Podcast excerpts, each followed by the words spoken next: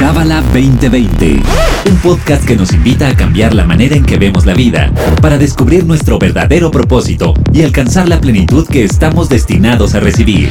Pareja, familia, negocios, astrología, espiritualidad. Escúchanos semanalmente para saber cómo aplicar esta sabiduría universal en tu día a día. Bienvenido, bienvenida a Cábala 2020. Yo soy Bianca Pescador, tu host, y en esta ocasión estoy súper emocionada porque tenemos una nueva invitada, una nueva voz que nunca has escuchado en estos casi 50 episodios. Y ella es Sara Cohen. Bienvenida, Sara. Qué graciosa. Sara, ¿de dónde eres? Yo soy de Venezuela y tengo 13 años en los Estados Unidos. Estoy en el centro de Cábala de, de Miami y bueno, nos encanta tenerte de invitada porque además el tema, para ti que nos escuchas, va a estar padrísimo. Mira, vamos a empezar con esta historia. Vamos a suponer que yo por alguna razón quiero talar un árbol. Si yo salgo todos los días con un bat y le doy de batazos al árbol, nunca se va a caer y me voy a frustrar muchísimo y va a pasar un mes y seis meses y a lo mejor voy a abollar la madera del árbol, el tronco, pero no se va a caer, no, voy, no estoy logrando mi objetivo. En cambio, si tengo una herramienta que me sirve para mi objetivo, que es talar el árbol, y salgo todos los días con mi sierra o mi serrucho y le hago un poquito todos los días, bueno, pues al cabo de un tiempo voy a estar contenta, plena y satisfecha porque habré logrado mi objetivo. Eso es lo que vamos a hablar en este episodio, acerca de las herramientas cabalísticas que nos proporciona esta sabiduría para la vida diaria. Creo que ahorita platicaba con, con Sara antes de iniciar este episodio y me encantó lo que decía Sara de tenemos emociones. El ser humano viene junto con pegado, ¿no? O sea, viene con el paquete. Es inútil tratar de ser como siempre, mm, estar como en esta línea y en este equilibrio, porque porque hay emociones y si nos pasa algo me enojo y si me pasa algo me entristezco y si me pasa algo me pongo muy contenta. Y la Kabbalah, ¿cómo la podemos usar? O sea, ¿cómo, cómo entra en el día a día en, todo, en toda esta emoción? O sea, que no te tengas que ir, ya sabes, al centro para conectar o, o a un templo para conectar, sino que en el día a día estés conectado, que estemos conectados. Eso es lo que vamos a ver en este episodio. ¿Cuáles son esas herramientas, ese martillo, ese desarmador cabalístico de los que podemos echar mano en el día a día? Entonces creo que va a estar buenísimo porque vamos a hablar de emociones tan comunes como tristeza o duelo, frustración, enojo o ira, alegría, ansiedad y preocupación, miedo. Si tú que estás escuchando este episodio has sentido estas emociones, que bueno, estoy 100% segura que sí, y no has sabido cómo manejarlo, o sea, si de repente en tu alegría, no sé, te super emborrachaste tres días, o en tu tristeza hiciste cosas de las que luego te arrepientes. Entonces, bueno, vamos a hablar acerca de cómo lidiar, cómo poder manejar estas emociones a través de herramientas cabalísticas. Entonces, ahora sí vamos a empezar, Sara. Lo primero que te quiero yo preguntar es, ¿de qué nos sirve en este siglo XXI, en este 2021? Acaba de arrancar un Cabala 1 con más de 3.000 estudiantes, pero ¿de qué nos sirve estudiar esta sabiduría ancestral?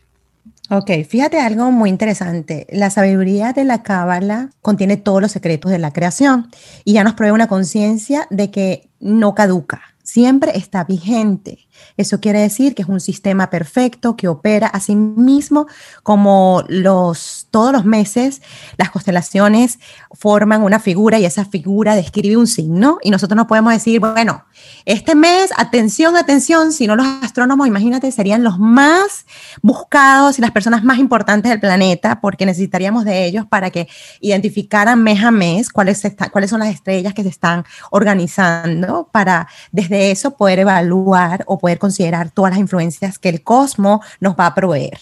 Entonces, entendiendo ese concepto de que la sabiduría de la cábala es una sabiduría ancestral, entendemos ya que no caduca, está vigente. ¿Y por qué está vigente? Porque en su ADN, en los secretos que están imbuidos, a veces muy profundos, pero también muy prácticos, como lo trajo todo el linaje de nuestra comunidad, del centro de Cábala, es que básicamente nos lleva a la conciencia de cómo aplicar esas historias a nuestro día a día, cómo aplicar el entendimiento de que vinimos aquí a tener correcciones, autorreconocer qué es lo que traemos a este mundo, pero también a la vez en esa individualidad de reconocernos, entender de que nuestra influencia también crea un impacto en el mundo. Entonces, desde esa conciencia, nosotros podemos entender que ahora, y más ahora con lo que experimentamos con el coronavirus, estamos en un sistema que hay un plan superior, que es lo que en la Cábala se explica como el mundo del 99%, que opera en un orden perfecto. Y el regalo más grande que nos deja la Cábala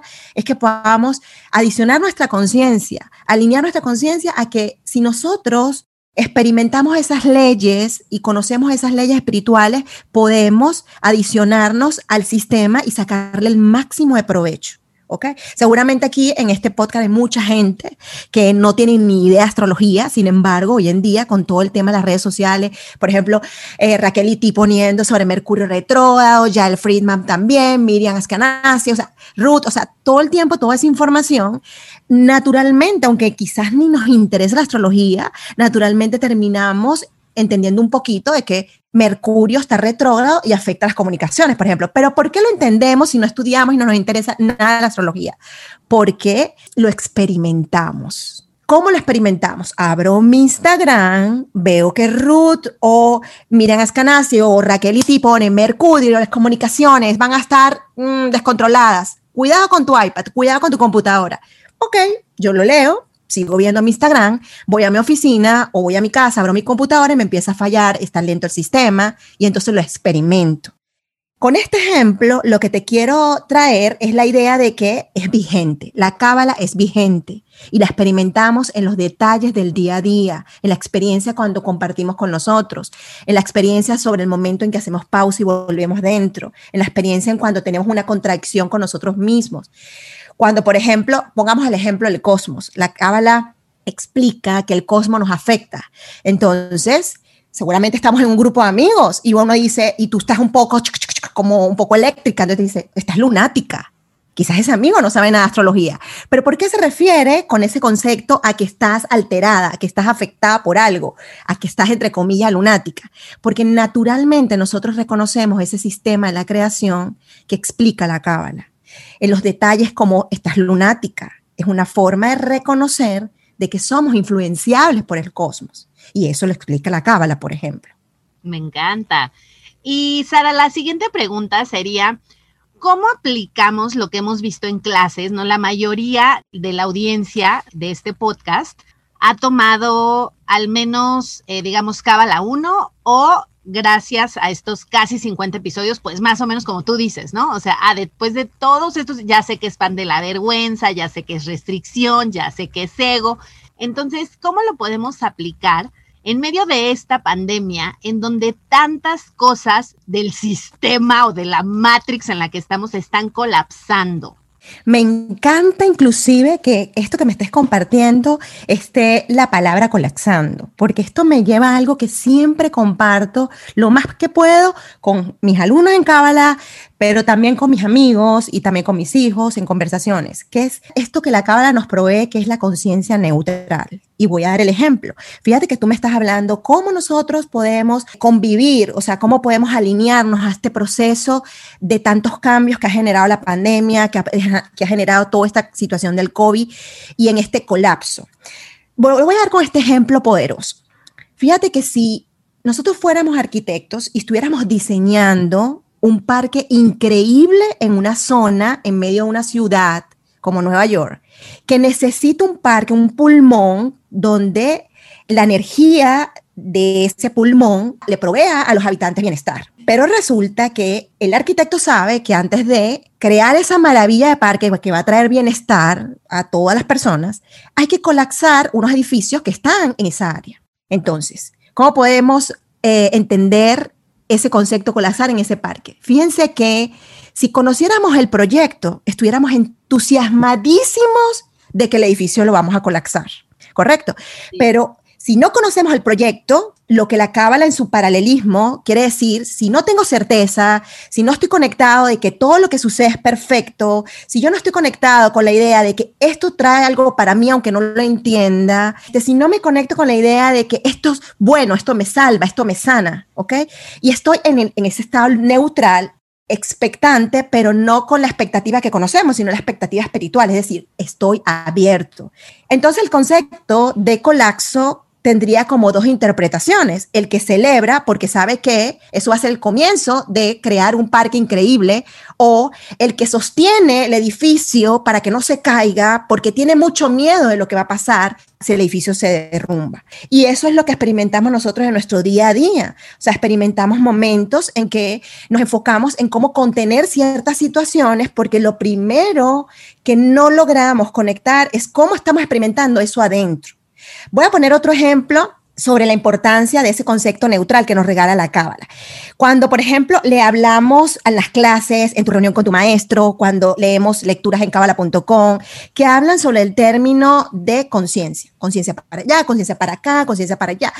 Y nosotros vamos sumando la idea de la conciencia sobre la vinculación de que per se está relacionado a cosas llenas de luz a cosas positivas. Pero no necesariamente es así. Y voy a poner un ejemplo. La palabra conciencia va a ser interpretada de acuerdo a como decía el Radberg, que aquí sí lo voy a traer. La conciencia es todo, pero también donde está tu conciencia creas tu realidad. Entonces, coloquemos la idea para que vamos a decantarlo con un ejemplo para que todos lo podamos entender. Imaginemos que estamos en una autopista y hay un cartel que dice que la dirección es conciencia. Pero ese cartel a su vez dice este y oeste. Asimismo sucede con los conceptos. Y cuando digo este oeste, vamos a llevarlo aún más cercano a la cábala para entender más el ejemplo. Es que hacia el este podemos ser proactivos y hacia el oeste podemos ser completamente reactivos. Es decir, que en el proceso de estudiar la cábala, en un principio, sobre todo, el proceso increíble y poderoso que experimentamos todos, los que hemos hecho cábala 1 la primera vez, es que empezamos a entender que la vida es como un cartel y la dirección que yo decida recorrer es mi libre albedrío y que de ahí en adelante todo lo que se va a crear va a ser el efecto de si escogí el este o si escogí el oeste, por ejemplo, con este ejemplo de la autopista y del concepto de conciencia. Entonces, en el proceso de crecimiento y madurez espiritual dentro de la cábala y dentro de lo que nos muestra la sabiduría, nos permite ir explorando internamente cómo yo me vinculo con cada concepto que experimento. Es decir, cómo me vinculo con mi conciencia y cómo además identifico que yo soy el que puedo direccionar mi conciencia. Pongamos otro ejemplo. Cuando, por ejemplo, empiezan todas las clases, el ego, el ego, el ego. Al principio, sobre todo en Cábala 1, uno, empezamos a experimentar que existe el ego. Entonces ya no lo vemos como algo, un, un, coco que viene o algo así, sino que empezamos a reconocer su existencia. Entonces eso nos permite, ese reconocer la existencia nos permite conectarnos con que eso está y existe y lo tenemos dentro. O sea, que no es algo que algunos lo tienen y otros no. Entonces empieza el tema, ego, ego, ego, ego. Y de repente empieza, vas a una clase de cábala ya dos, un poco más avanzada, y te dicen, hoy vamos a hablar del ego. El ego transformador. Y tú te quedas y que ya va. ¿Cómo que el ego transformador? ¿Cómo es eso? ¿Cómo lo digiero? Si vengo programándome, primero vengo reconociendo que existe. ¿Ok? Ya pasé ese proceso, ya, lo, ya no me asusta tanto, ya entiendo que yo también lo experimento, he reconocido mis reacciones de ego, ahí voy en el camino y ahora me vas a hablar de un ego transformador. Bueno, ya va, déjame sentarme, tomar pausa, qué placer, aplicar las herramientas y, entonces procesar esa clase. Entonces, cuando le compartimos a los alumnos que sí, justamente es eso, es el proceso de discernimiento, que es una de las herramientas o conciencias poderosas que comparte este camino espiritual, que es la conciencia de que yo voy a tener la información, pero yo voy a decidir qué hacer con ella. Yo voy a decidir cómo reconozco que esa información tiene algo para mí, cómo reconozco qué significa para mí. Entonces, empiezo a escuchar que hay un ego transformador, que es, por ejemplo, el que utiliza, el que conecta un médico que probablemente está terminando su turno de 10 horas y le dicen, hay una emergencia, hay que operar. ¿Qué es lo que se le despierta de energía a ese médico? ¿Cuál es la luz que le entra? Es la luz del servicio, es la luz, es la vocación de eh, compartir con el otro, es ser canal. Entonces, ¿qué va a pasar? Ahí aparece naturalmente una resistencia que no tiene explicación a pesar de que él tiene 12, 10 horas trabajando y en esa, esa energía él es capaz de entrar a un quirófano en emergencia y dar lo mejor de sí 100% sin que se sienta que está cansado o recordando que tiene 10 horas, que no ha dormido, que se quería ir a su casa, sino que experimenta esa fuerza, esa fuerza superior, la experimenta porque se vuelve a reconectar con su inspiración, con lo que lo llena de pasión y ya no contabiliza quizás el cansancio, quizás las horas, etcétera, etcétera. Y esto es lo que me refiero con el tema de neutralidad, que también es una herramienta en nuestro día a día que vamos fomentando en nuestra experiencia sobre los conceptos de Cábala. Entonces es esa conciencia muy poderosa. Me fascinan todos los ejemplos que estás dando, Sara, porque siento que es muy fácil para uno verlo así, ya sabes, la autopista, Ahora, yo tengo una duda, que no solo es mi duda, sino que me han escrito muchos por Instagram, que ahí te va lo que yo supongo, pero tú dime, ¿qué significa ser proactivo y qué significa ser reactivo? El concepto de proactivo y reactivo necesitamos, como muchos de los conceptos cabalísticos, comenzarlo por nosotros mismos. Ahí es donde siempre le canto yo a mis alumnos. Apliquemos lo que dice Shakira. Siempre supe que es mejor cuando hay que hablar de dos, comenzar por uno mismo. Entonces quiero dar como un pasito más interno sobre proactividad y reactividad y completar lo que tú dijiste, que está súper increíble. Por ejemplo, ¿cómo somos proactivos con nosotros mismos cada vez que escuchamos nuestra alma? ¿Cómo somos y cómo practicamos la proactividad para que sea duradera en nosotros mismos? Cada vez que, si me siento incoherente, es decir, tengo contradicción con mis emociones, tengo contradicción con mis pensamientos, no me pongo de acuerdo internamente, ¿Cómo yo voy a ser entonces proactiva afuera? Va a ser casi que, no quiero ser como pesimista, pero me acerco mucho a pensar de que va a ser un poco difícil. Entonces, ¿qué queremos? Queremos primeramente aplicar los conceptos de la cábala a mi persona, ¿ok? Naturalmente el ser humano va a quererse empezar a hablar a su familia de la proactividad, de la reactividad, del ego, porque somos así, siempre estamos buscando enderezar afuera lo que ni siquiera reconocemos que necesitamos pulir adentro. Entonces, fíjate algo. El tema de la proactividad, al igual que el de las emociones, cuando siento rabia, cuando siento tristeza, cuando siento dolor, cuando siento frustración, necesitamos fomentarnos y trabajar internamente, es que el primer paso es habitarnos. Nosotros necesitamos habitarnos a nosotros mismos primero. Es que no todo el mundo, eh, la cábala puede ser su camino, o sea, no a todo el mundo la cábala puede ser un camino que sea para cada uno. Pero si llegamos aquí, por lo menos al, al curso de cábala 1, es porque aquí tenemos algo que necesitamos aplicar en nuestra vida. Necesitamos entonces tomar la información y llevarla a nuestra hábitat, es decir, a nuestra soberanía espiritual, a nuestro lugar de encuentro con mi luz. Y luego allí entender desde el amor y la misericordia, la paciencia, que también son atributos que constantemente fomentamos, practicar esos atributos, concientizar esos atributos y preguntarme, ¿Cómo está mi atributo del amor? ¿Cómo está mi conciencia sobre la emoción del miedo? ¿Cuánto la abrazo? ¿Cuánto la rechazo? ¿Me comporto de esta manera rígida y dictatorial porque esa es la manera en que protejo aspectos de mí para que me respeten en lo externo? Entonces, cuando experimentamos esa, esa convivencia con nosotros, luego recursos como proactividad, ya está intrínsecamente, orgánicamente funcionando con nosotros mismos, porque entonces estoy siendo proactivo cada vez que me encuentro conmigo, entonces estoy siendo proactivo cada vez que reconozco mi emoción. ¿Qué va a pasar cuando salga a compartir? Como dice la cábala, las relaciones son el escenario más importante para hacer nuestra corrección. ¿Qué pasa cuando vamos a esos escenarios importantes? Va a pasar que nosotros vamos a ser capaces de ser proactivos de una manera vinculante de mi pensamiento y mi corazón, que es, la, es lo que representa operar orgánicamente, operar naturalmente. Es decir, si vamos a tener momentos que vamos a querer pegar el grito, ¿ok? Pero probablemente si yo soy una persona que he reconocido previamente que llevo muchos años en mi vida conteniendo lo que para mí es mi verdad, comunicándola, para poner límites me cuesta, y tengo una creencia muy arraigada, además es natural, vengo a traer al mundo la energía de la columna derecha, la, la, energía amorosa, la energía de la palabra dulce. Eso es maravilloso si eres así, vienes a traer eso al mundo, pero ¿cómo balanceas que muchas veces la palabra puede tener una raíz de amor incondicional, pero disciplinada, o sea, es una palabra que pone un límite. Entonces, toda esa información que nos provee la cábala es importantísima llevarla a nuestro contexto interno. Es importantísima reconocerla, qué significa para mí. Por eso es que en la primera clase de Cábala 1, generalmente los maestros decimos, escucha todo lo que te vamos a compartir, pero no crea absolutamente nada. Y eso tiene que ver con la idea de que no queremos coaccionar la espiritualidad. La Cábala y los maestros de Cábala siempre insistimos en esa idea. La espiritualidad no se coacciona, se experimenta y es una responsabilidad de cada uno de nosotros.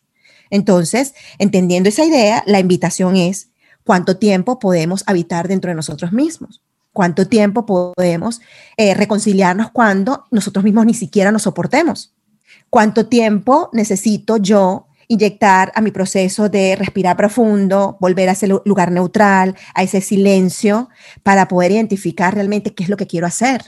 Y eso no es de un día para otro. Bianca, eso es un proceso que necesitamos con mucho amor cultivar dentro de cada uno de nosotros. Somos proactivos cada vez que somos la causa, somos el constructor, asumimos responsabilidad y eso empieza a cultivarse adentro.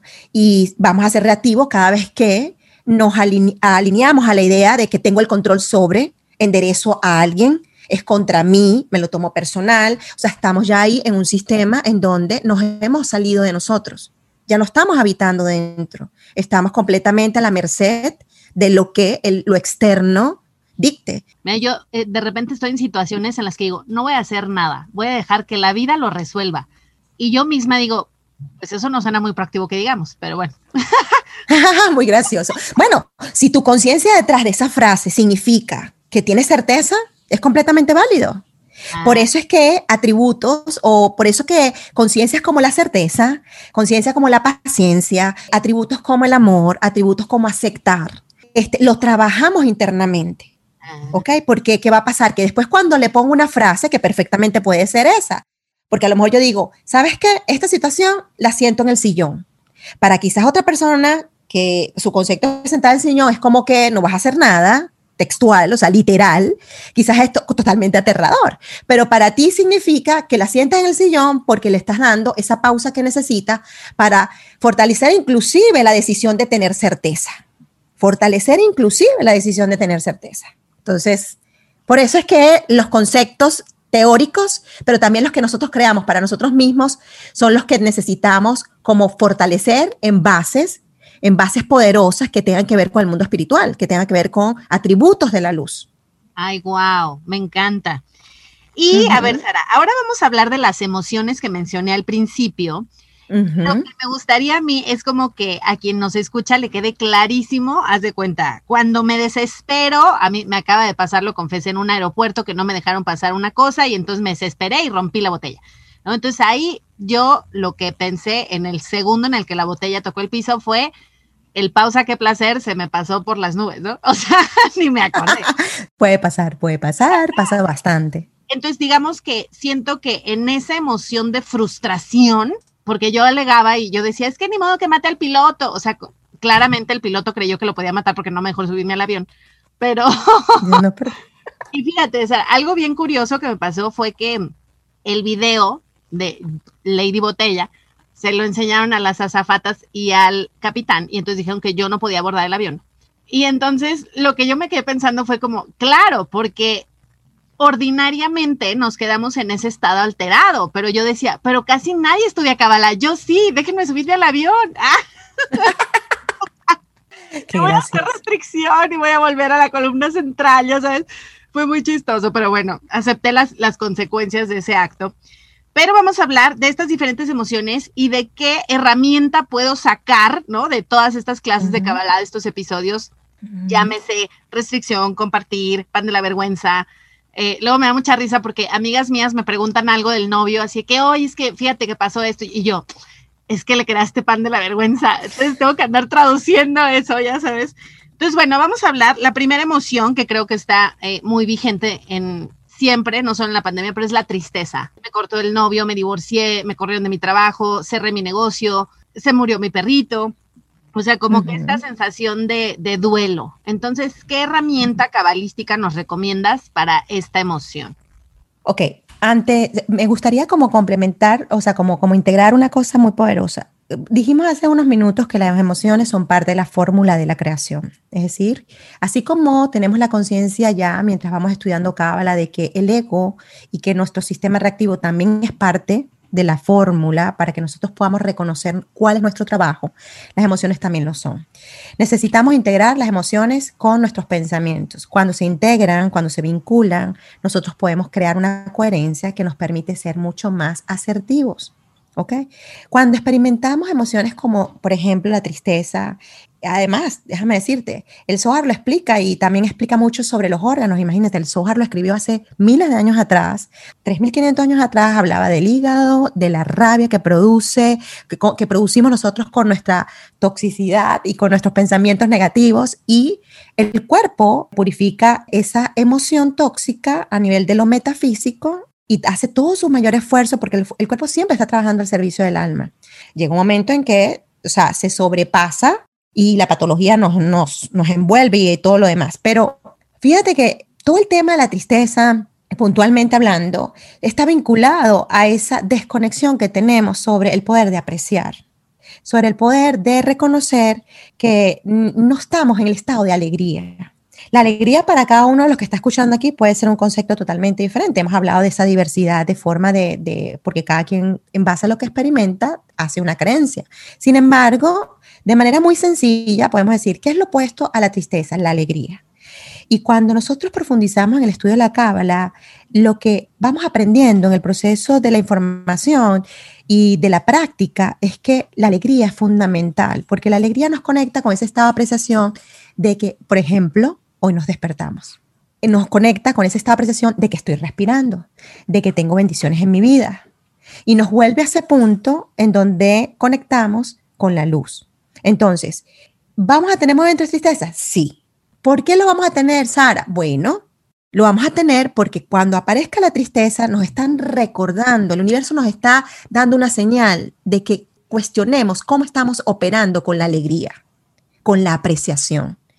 Porque ¿Qué pasa con el ser humano? Nosotros fluctuamos en las polaridades, es decir, vamos de un extremo al otro. Si mi naturaleza es amorosa o ser muy alegre, ¿verdad? Que es lo opuesto a la tristeza, me pasan cosas en mi vida que entonces me crean conceptos, creencias en los que pareciera que ser tan alegre o ser alegre o tener esa, esa naturaleza, sobre todo los sagitarios, tener esa actitud siempre como optimista y todo eso, es como altamente sospechoso por lo que estoy experimentando. O sea, yo, conchale, pero qué contradictorio. Yo soy alegre, mm, aprecio las cosas y pareciera que eso incomoda a mi alrededor. Yo como que voy a empezar a recogerme sobre esa naturaleza mía. Entonces, así es como nos empezamos a recoger, a recoger y ese recoger nos aleja de nuestra autenticidad.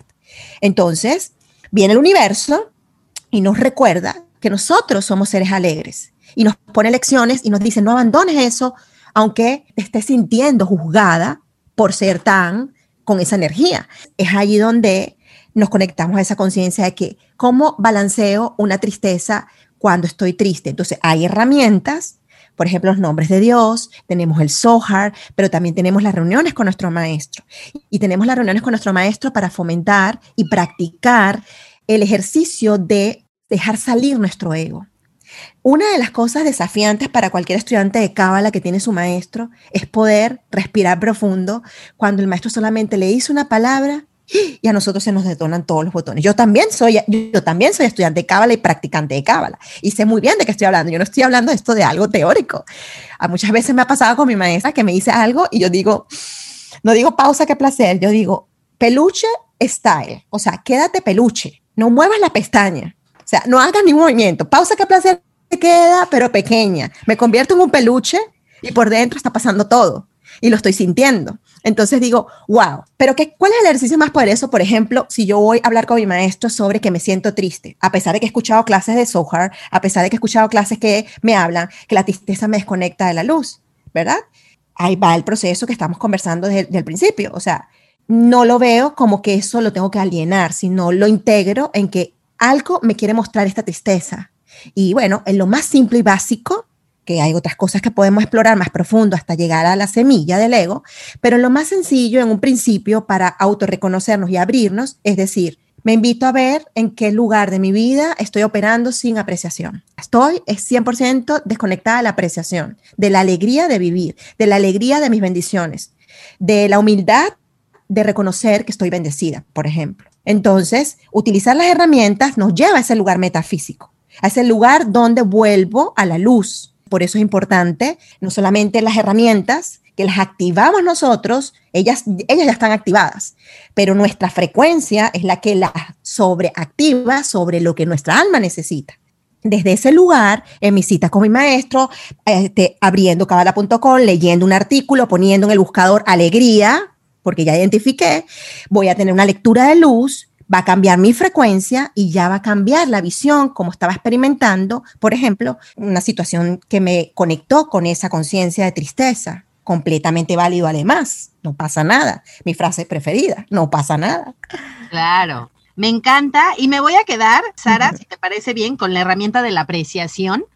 Y para ti que nos escuchas, tenemos todo un episodio con Eugenio con Mijael Ordóñez acerca de la apreciación. Entonces, eh, lo voy a dejar en los comentarios del episodio para que también lo escuches. Maravilloso. Ahora vamos a hablar, Sara, de la frustración. O sea, tengo una amiga que el otro día me mandó un audio y me dice, es que no me dejan pasar a porque tú sabes que ahorita hacer trámites es muy complicado, desde sacar la visa, por ejemplo, está cerrada la embajada, sacar la licencia, sacar, bueno, todo está muy complicado en este momento, más con el famosísimo semáforo rojo, y hay mucha frustración, ¿no? Y de repente te encuentras tweets o en Instagram de, ah, vine a sacar esto y la gente y el poco sentido común y bla, bla, bla.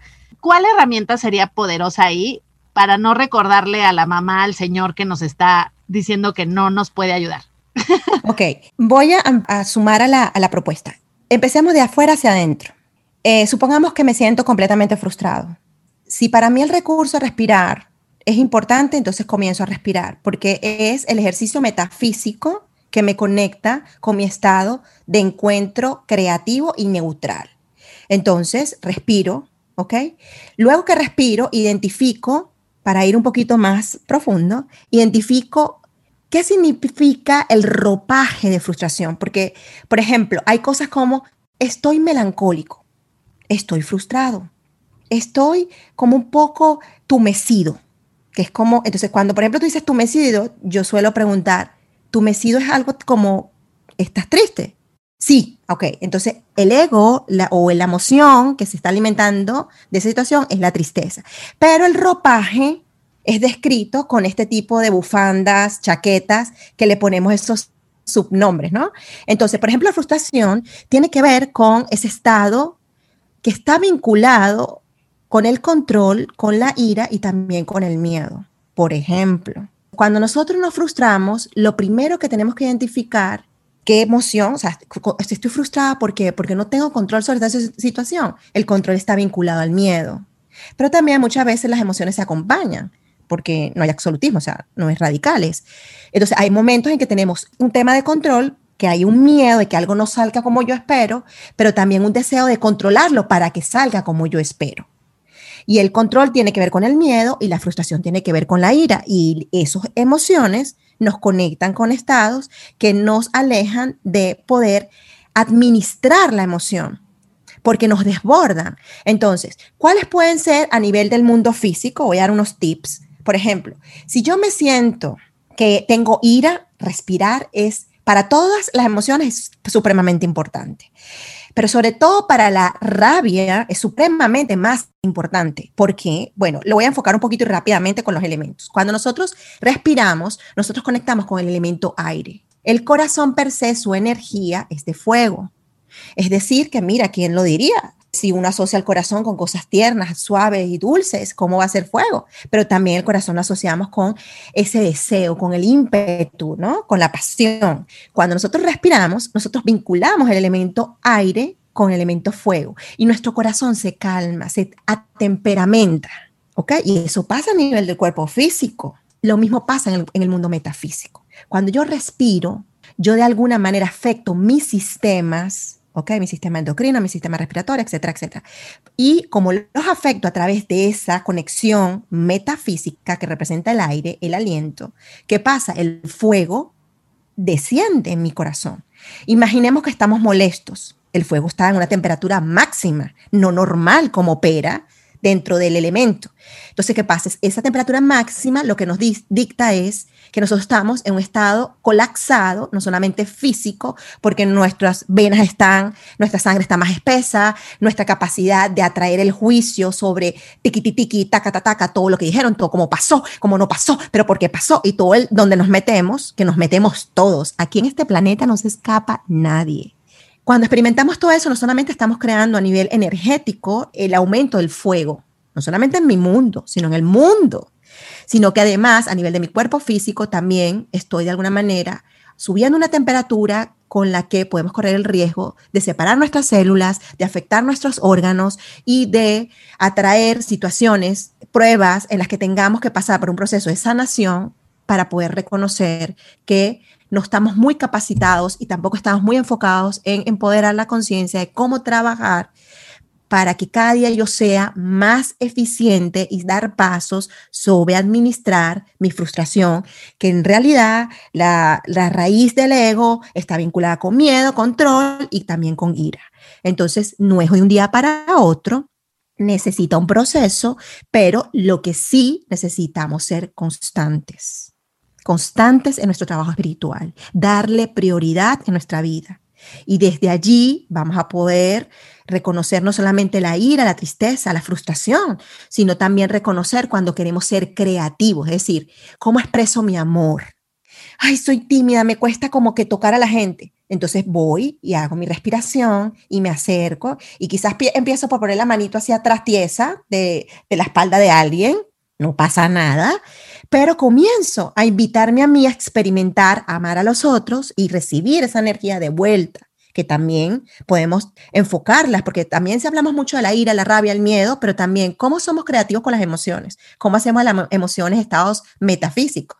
Es como los cinco sentidos, cómo hacemos de nuestros cinco sentidos un uso metafísico, es decir, voy a mirar y voy a mirar la luz, o sea, es decir, de mis cinco sentidos, ver, lo voy a enfocar a mirar la luz, de mis cinco sentidos, escuchar, voy a, disponerme a estar en todos los lugares en donde pueda escuchar cosas que nutran mi ser.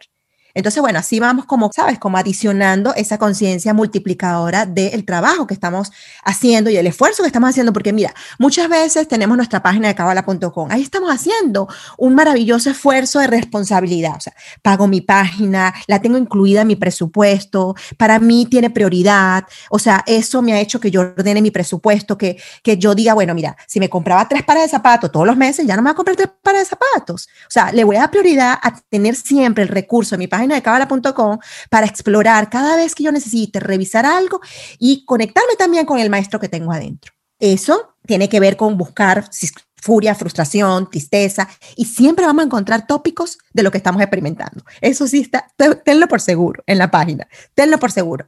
Muy bien, entonces, a ver, frustración, enojo y miedo sería respiración.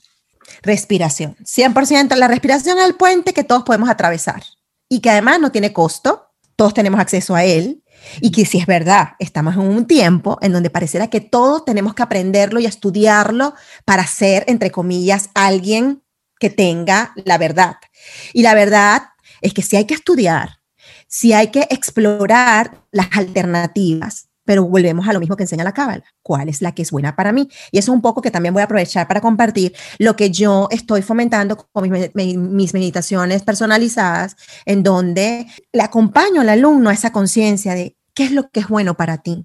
En meditación, ¿qué es lo que es bueno para ti? ¿De qué manera, de acuerdo a las emociones que identificas que te desbordan, de qué manera tú puedes respirar, porque hay respiraciones que son para agitar más fuego, para despertar el fuego que tenemos adentro, pero hay otras respiraciones que necesitamos para conectarnos con calmar el fuego que tenemos adentro, por ejemplo. Hay posturas, yo también soy maestra de yoga y bueno, hay un poco de cosas más. Hay posturas en el cuerpo que también podemos conectar con desbloquear las zonas en donde están ciertas energías que tienen ciertas características que están vinculadas a la sefiró, que están esas sefiró vinculadas también y podemos vincularlas perfectamente a nombres de Dios. Por ejemplo, la zona de reproductora es vinculada con el nombre de Dios de pasión. ¿Por qué? Porque ahí es donde se expresa la pasión, o sea, la pasión sobre la expresión que va a ser manifestada en Malhut, por ejemplo. ¿Me explico? En el mundo físico. Cuando hablamos del corazón, que tiene que ver con el amor, la capacidad del amor incondicional, y también ese, ese pedacito del corazón que está inclinado hacia la izquierda, que nos recuerda que también tenemos un Chucky adentro, o sea, que tenemos una persona que, que tiene deseo para sí misma y que piensa principalmente en mí, mí, mí. Entonces, cuando utilizamos, por ejemplo, herramientas de los nombres de Dios, de Hey, Hey, I, y conectamos y escaneamos enfocados en esa energía, desbloquear esa energía, nosotros podemos entonces conectar más cercanamente a experimentar lo que significa en mi proceso personal el amor. Ok, y ya para terminar, Sara, nada más me faltaría las emociones que creo que otra es muy frecuente es la preocupación o la ansiedad, o sea, no saber qué va a pasar. Como que ahorita que mencionabas lo del parque, ¿no? De que van a tirar los edificios, siento que esta preocupación, esta ansiedad nos hace decir como, no, no, no, dejen, dejen ese edificio, es súper bonito, déjenlo ahí, no hace falta. O sea, como que nos aferramos mucho a lo que ya tenemos porque no conocemos el plan completo, ¿no? La película completa. Y la otra emoción, que ya la mencionaste, pero eh, también creo que de repente pecamos, entre comillas, de la felicidad extrema, ¿no? Y entonces estoy muy contenta porque me dieron tal contrato y voy y me emborracho tres días. O estoy muy contento, o sea, como que siento que hasta la alegría puede estar mal manejada, mal administrada. Entonces, para estas dos emociones, ¿qué herramientas son buenas? Ok, fíjate que con la frustración tenemos algo increíble, un regalo increíble, porque cuando nos sentimos frustrados, lo primero que necesitamos es preguntarnos, ¿por qué estoy desconectado del poder del presente? Porque la frustración, eh, perdón, la ansiedad, la ansiedad tiene que ver con un estado con visión al futuro. No es que no tengamos que proyectar nuestra visión de nuestro alma elevada o nuestra versión original, perfecta, sobre lo que va a ser el efecto de mis elecciones en el presente. O sea, todo sucede en el presente. La semilla, la causa de todo es en el estado presente. La ansiedad y todo el tema, claro que es un tema muy profundo, ¿ok? No quiero sonar superficial, pero quiero mencionarlo. Por ejemplo, todos los temas que tienen que ver, el Radber lo decía, con eh, la mente, está vinculado con ese viaje al pasado que nos tiene prisioneros o ese viaje al futuro que nos tiene en la expectativa de lo que va a pasar. Y el Radper decía que uno de los desafíos más grandes que vamos a tener en estos tiempos, en el tiempo del Mesías, de traer la conciencia, de elevar la conciencia, tiene que ver con el enemigo más grande que vamos a tener va a ser lo que nos genere nuestra mente. ¿ok? Es decir, nuestro oponente va a querer tener el control de nuestra mente y va a hacer todo lo posible, todo lo posible, va a trabajar 24 horas al día para tener el control de nuestra mente. La mente es estado metafísico, que cuando lo plasmamos en nuestra morfología, en nuestro cuerpo físico, está direccionada en nuestro cráneo. Pero si vamos más adentro, está organizada de manera perfecta con nuestros hemisferios, ¿ok? Y otras cosas más, pero, y sabemos que cuando hablamos de nuestros hemisferios, cada uno tiene su personalidad, o sea, tenemos el hemisferio derecho, en donde creamos los pensamientos que no tienen, no hay espacio para el juicio, la crítica, sino que es potencial, como que es el, es el poeta que dice, tus ojos parecen dos estrellas en el cielo que iluminan mi mundo. Una persona que utiliza más el, hemisferio izquierdo dice, o sea, hello, no me imagino unos ojos en el, en el cielo. Me explico. En cambio, el poeta, el hemisferio derecho, si crea esa realidad y no la cuestiona de que no se puede vincular el brillo de sus ojos amorosos con estrellas radiantes.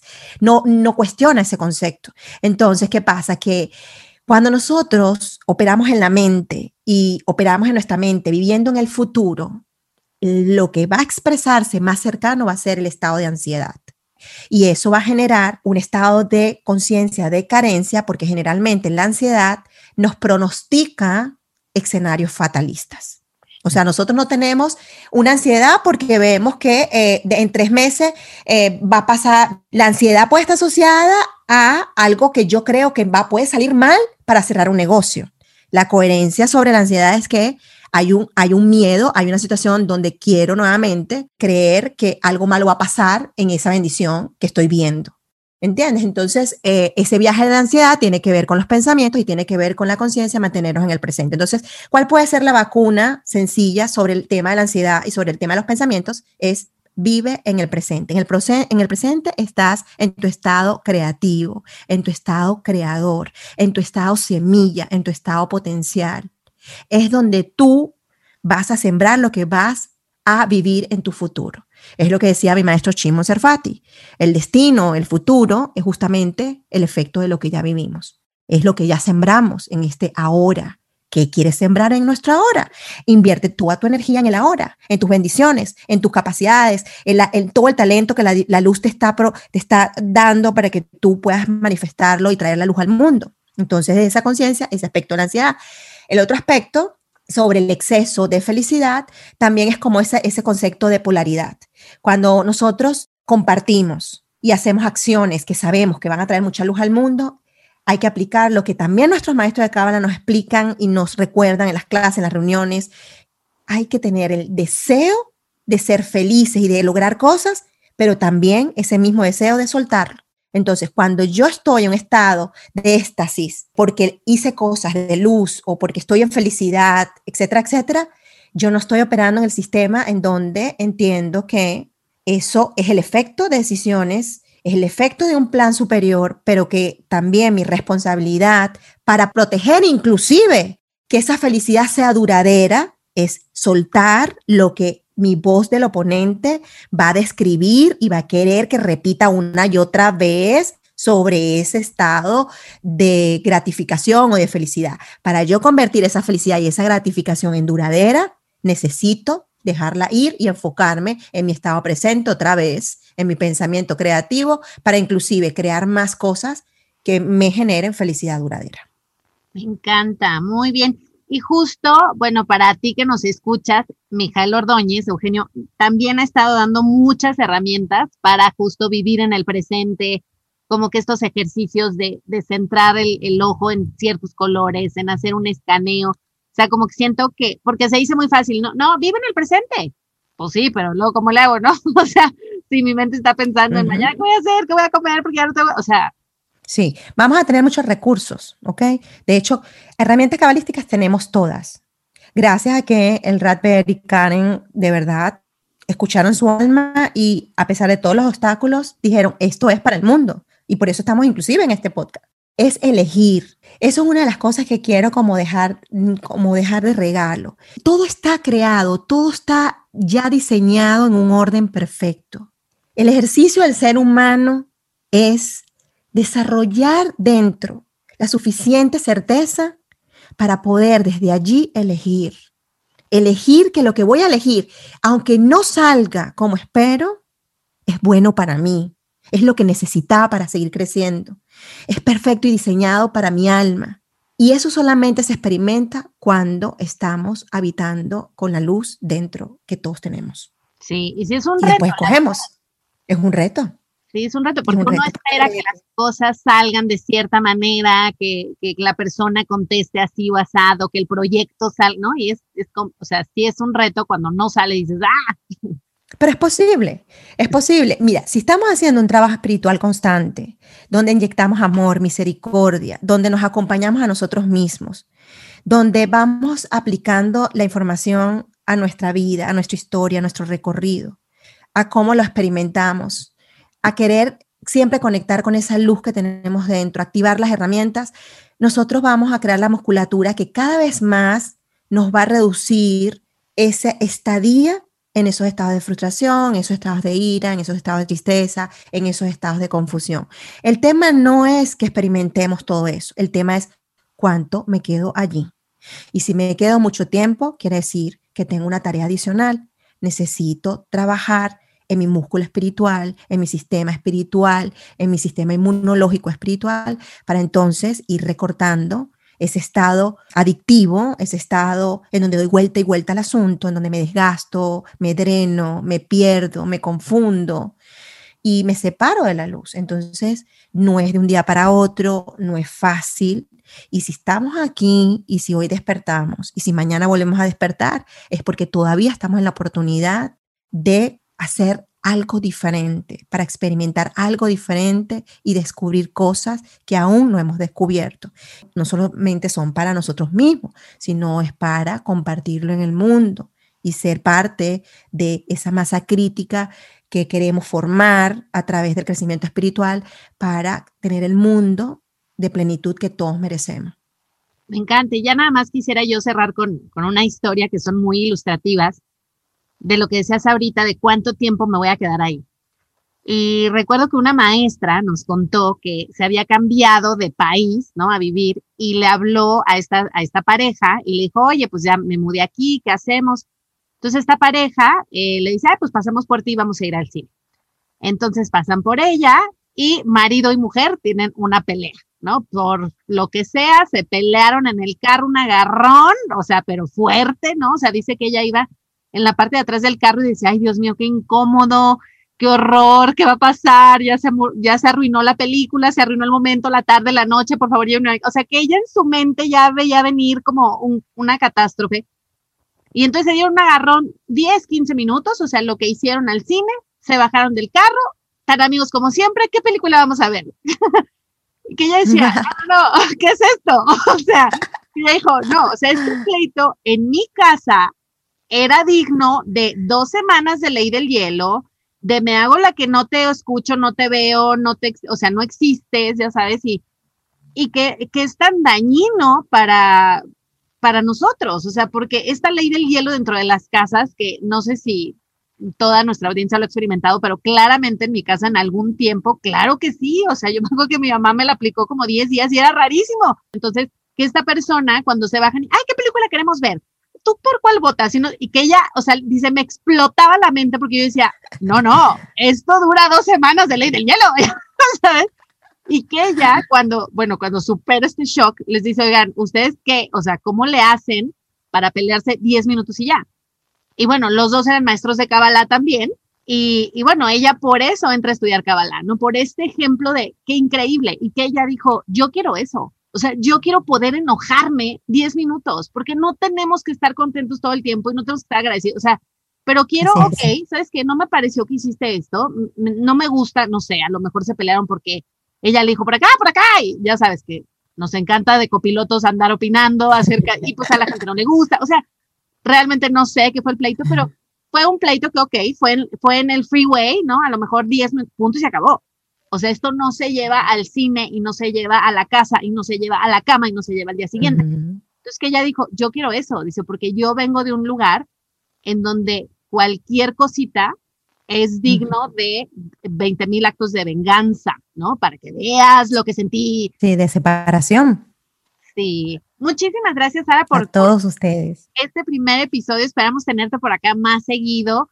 Gracias por estas herramientas que además son tan fáciles. Siento que hasta quien no haya estudiado Cábala 1 puede apreciar, respirar, soltar, vivir en el presente. O sea, realmente nos diste herramientas humanas de la vida. Yo honestamente pensé que nos ibas a decir como, ah, mira, aquí de la vergüenza, aquí el nombre de Dios de la certeza, aquí, entonces dije, no, va a estar muy cabalista.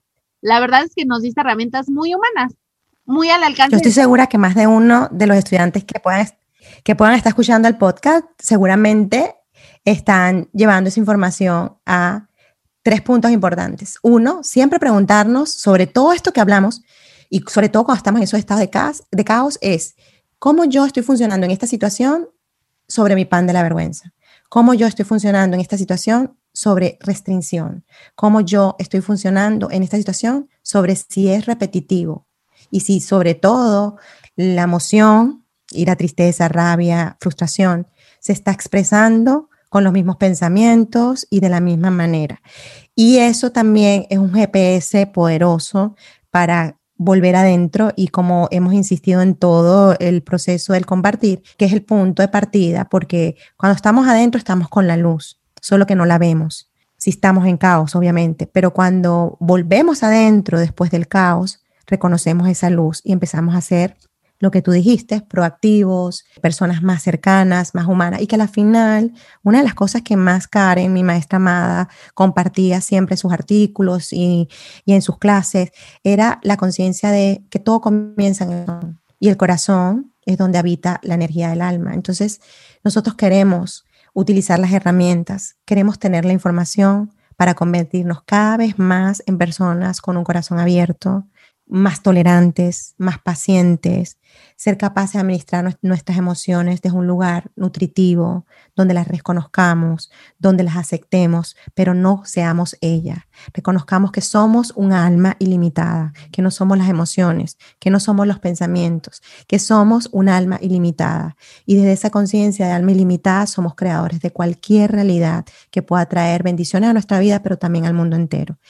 Y esa es la idea, aplicar todas las herramientas que estamos aprendiendo y todos los conceptos y llevarlo, como dije, al lugar donde nosotros queremos estar siempre y habitar siempre, que es nuestro corazón. Ay, me encanta. Muy bonito. Pues muchísimas gracias. A ti también, gracias por escucharnos, por dedicarnos este tiempo. Creo que nos fuimos casi a la hora, qué barbaridad. Nuestra idea de... Dios no, no, no, más no. Qué horror, qué horror pero no importa. Muchísimas gracias, Sara, por tu tiempo, a ti también por escucharnos por tu tiempo y nos escuchamos el próximo viernes. Bye bye. Este episodio fue traído a ti por el Centro de Cábala México. Síguenos en Instagram como Cábala MX. Visita cábala.com, elige el idioma de tu preferencia y entérate de todos nuestros eventos.